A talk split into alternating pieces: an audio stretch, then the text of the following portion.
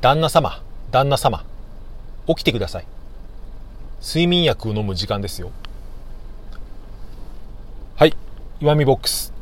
今日もよろしくお願いします。今日は、えー、3月5日木曜日。えー、もうすぐ1週間終わりますね。えー、先ほどのはですね、世界のジョーク集というように書いてあった一行の小話ですけど、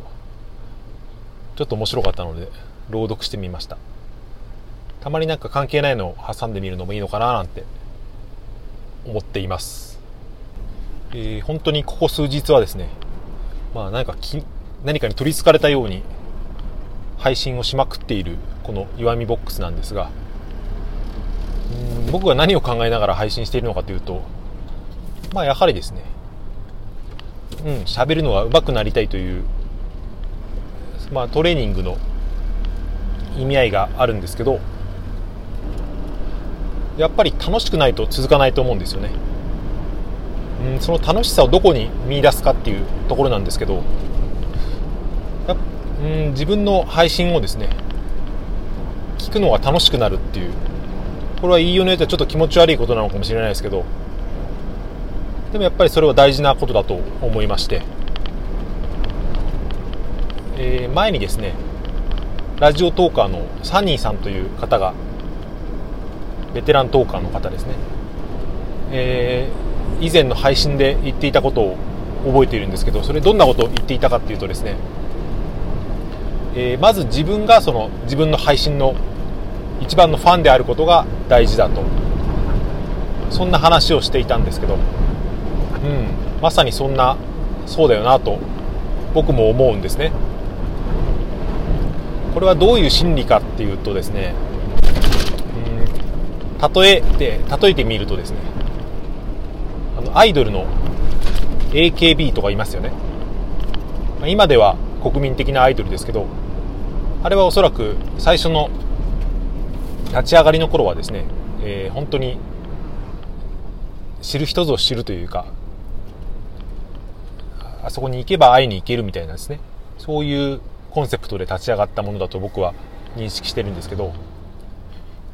そういう名も知れないですね、えー、アイドルたちに応援するファンっていうのは何を求めているかっていうと、まあ、特にその歌だとか踊りのクオリティっていうのはそれほど求めてないというかそこにですね第一級のものを求めていないわけですよね。それじゃあ、えー、その初期の AKB のファンたちが何を求めていたかっていうとやっぱりその成長を楽しむというところが大きいんじゃないかなと思うんですよね。つまり前に見た時にこの子はあんまり歌も踊りも上手じゃなかったけど、えー、だんだん成長してきていると。3ヶ月後に見たらこんなに見違えるようになっていたんですね、まあ、そういうよりですね親近感を持ってそういうアイドルの成長を見守っていたみたいなところが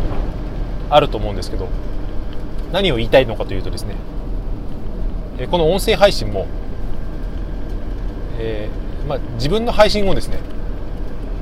自分事としてだけではなくて自分の配信をそうやって AKB 的にですね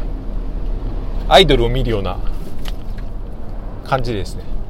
日々成長を楽しんでいけるそのこマインドというか気持ちがあれば、えー、日々成長していけるんじゃないかと思ったんですよね。と話関係ないですけどこのラジオトークの放送って僕は大体ですね他の人の配信も自分の放送もですね1.5倍とか1.6倍とか倍速で聞くことが多いんですけどまあそのつもりで喋っているというかゆっくり喋った方が聞き取りやすいし倍速にしても、えー、遅いと感じたら倍速にしてもらえるしっていうことで喋ってるんですけどこれ倍速再生だとですね割と滑舌が大事になってくるなと思って。特にカタカナ言葉なんかがですね倍速にすると何を言ってるのか分からなかったりすることがあると思うのでこの配信のポイントとしては、えー、なるべく滑舌よくカタカナ言葉は、えー、なるべくはっきり言うと。例えばタグっていう言葉ですね。タグ。ハッシュタグとかのタグって倍速で聞くと何言ってるか分かんなかったですよね。なのでタグってちゃんと言うとかハッシュタグともう一回説明を重ねるとかそういった配慮が必要なんじゃないかなと思ったという話をしてですね、えー、終わりにしたいと思います。それでは今日も良い一日をお過ごしください。さようなら。また。